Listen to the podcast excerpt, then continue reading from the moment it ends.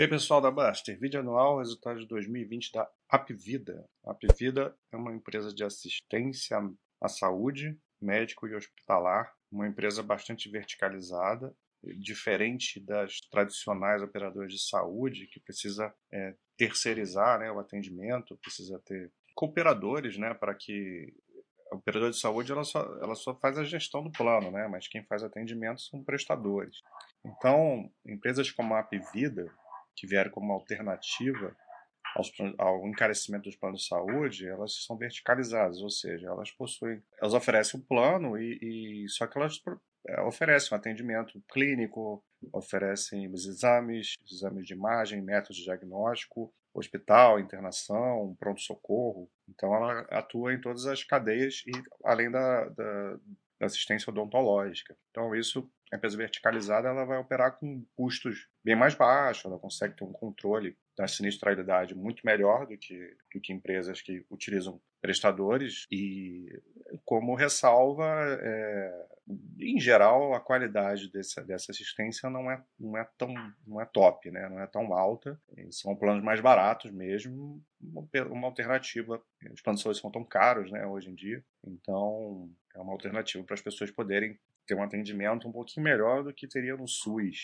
E, em geral, a maioria vem de, de, de planos corporativos, né? A empresa vende uma carteira fechada para um, uma empresa né, grande e com isso o valor ticket médio bem baixo e, e, a empresa consegue dar assistência aos seus, aos seus funcionários. Então, mais ou menos assim que trabalha. E as e empresas desse tipo, elas têm, é, desde que surgiram aí, porque são empresas, é, são empresas que estão aparecendo agora recentemente no, na, na Bolsa, né?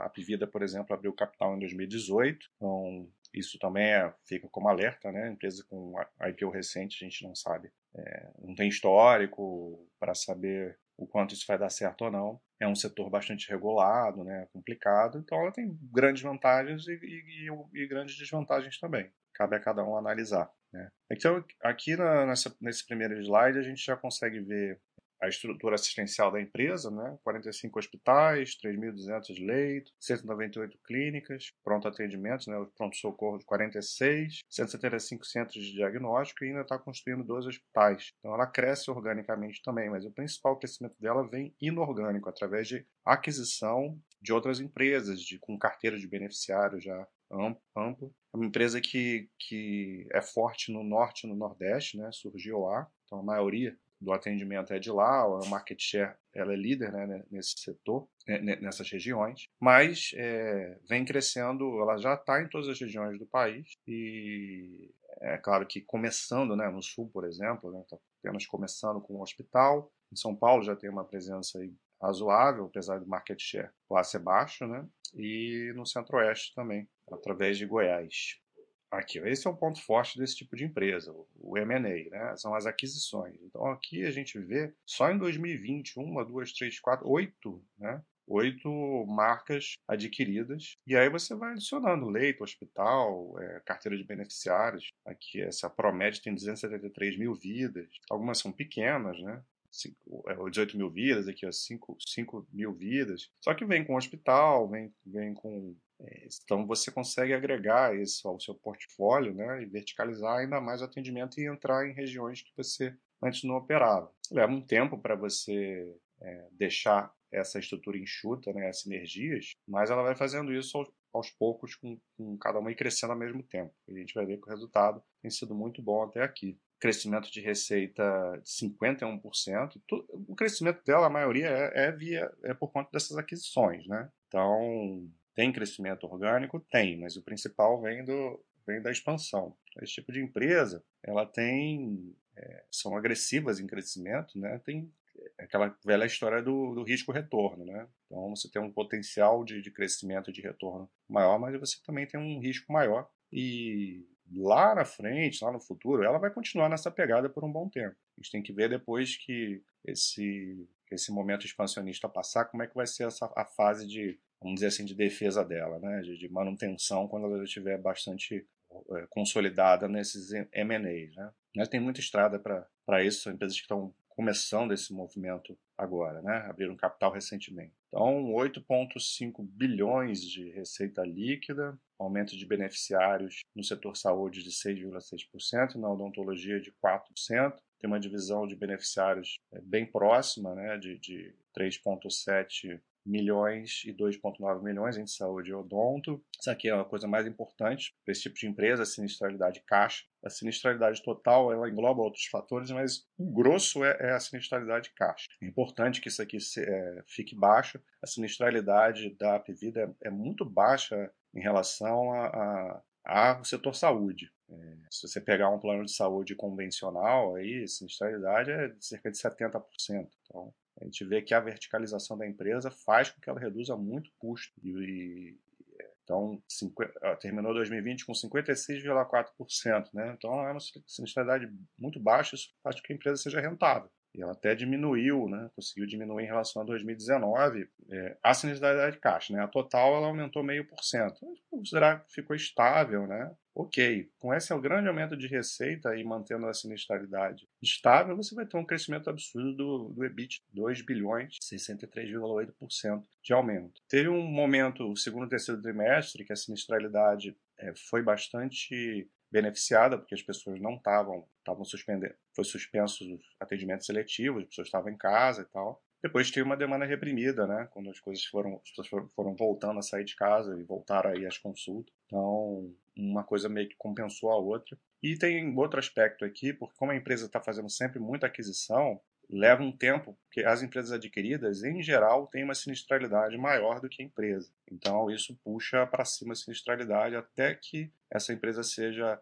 é, finalize o processo de, de captura de sinergias, né, da aquisição mesmo, e aí você consiga trazer para baixo a sinistralidade de acordo com, com os outros, os outros ativos da empresa. Mas é um crescimento absurdo né, que a empresa está tendo via, via, via expansão inorgânica em especial. A margem EBITDA está crescendo 23,6%. O lucro líquido aqui caiu, né, 7,8%, mas para você ter uma realidade do lucro, você tem que excluir o mais-valia. Essa mais-valia tem a ver com a amortização da carteira de beneficiários que são adquiridas. Então, como ela está nesse processo grande de aquisição, vai ter um valor de amortização grande nesse, nesse período. Então, para você, que a gente tira isso para enxugar e ter uma real noção do, do, do, do, da capacidade de lucro da empresa, que chega a 1,3 bilhões. Esse resultado aqui é só pela contabilidade mesmo. Então, um crescimento aí muito forte de 41% do lucro líquido, excluindo o mais-valia. E aí, mais uma notícia aí, a empresa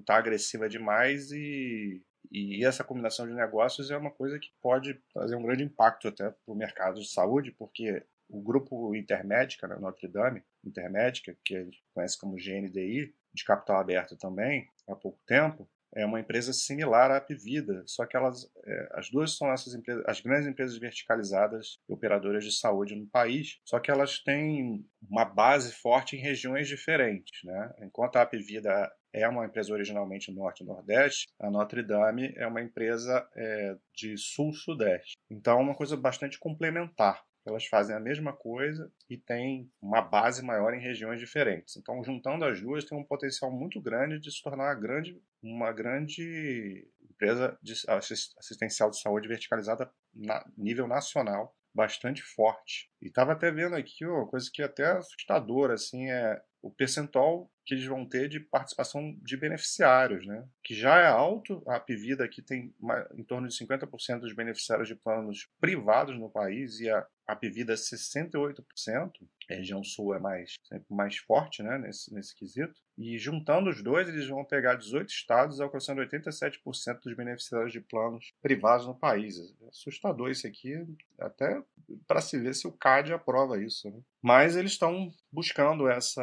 Deve demorar um tempo para sair isso aí. Se, se acontecer, é um grande potencial para essa empresa crescer ainda mais, porque aí junta a estrutura de cada uma, pode levar um tempo para para isso rentabilizar, mas a, a capacidade de, de, captação de sinergia é absurda, né? Você vai usar uma mesma estrutura para operacionar muito mais coisa, então você consegue enxugar muito aqui, ó. Eliminação de duplicidade das despesas gerais administrativas. Isso faz uma, é uma alavancagem operacional absurda que você tem. Possibilidade de venda cruzada de planos corporativos em regiões que são atualmente atendidas por uma das, uma, um, por uma das empresas. Elas vão pegar praticamente todos os estados do país. Então, é uma coisa interessante para a gente ver aí, né, para estudo mesmo, né, não, não, não, falando que a empresa vai se tornar uma excelente oportunidade, não é nada disso, é mais para a gente, é, é interessante isso para quem gosta de estudar o mercado. Eu, particularmente, não gosto da, do setor, mas eu estou interessado em ver como isso vai, vai acontecer né,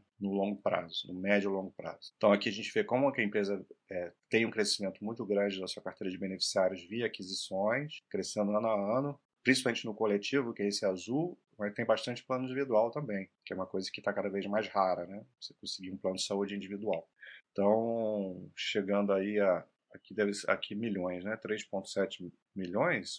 Aqui ele não colocou que nível que está, eu estou meio perdido aqui, se é 3,7 milhões ou bilhões. E em odonto também crescendo bastante, 2,9. Eu já falei isso lá atrás, né? Se é milhões ou bilhões agora, mas minha memória não é boa. Aqui, ó, como, gente, olha como o ticket médio dessas empresas é baixo, né? O plano de saúde, por esse valor de 100, 196 reais, é muito baixo. E odonto obviamente bem mais baixo. Né? E isso é graças ao corporativo, que é a principal é, fonte. Você vende uma carteira grande para uma empresa, então o custo unitário né, por pessoa acaba sendo bem mais baixo. Então, é, perto de ser três vezes mais no, no plano individual. Aqui a evolução da receita é muito alta, né? já mostrou. E aqui é o principal, como eu falei, a principal coisa a se acompanhar, que é a sinistralidade. Olha como a sinistralidade caixa é, tem, é o responsável aí pela, pela. Isso é o custo assistencial, né? O quanto custa para poder devolver para os seus clientes o a saúde, né? O atendimento, né?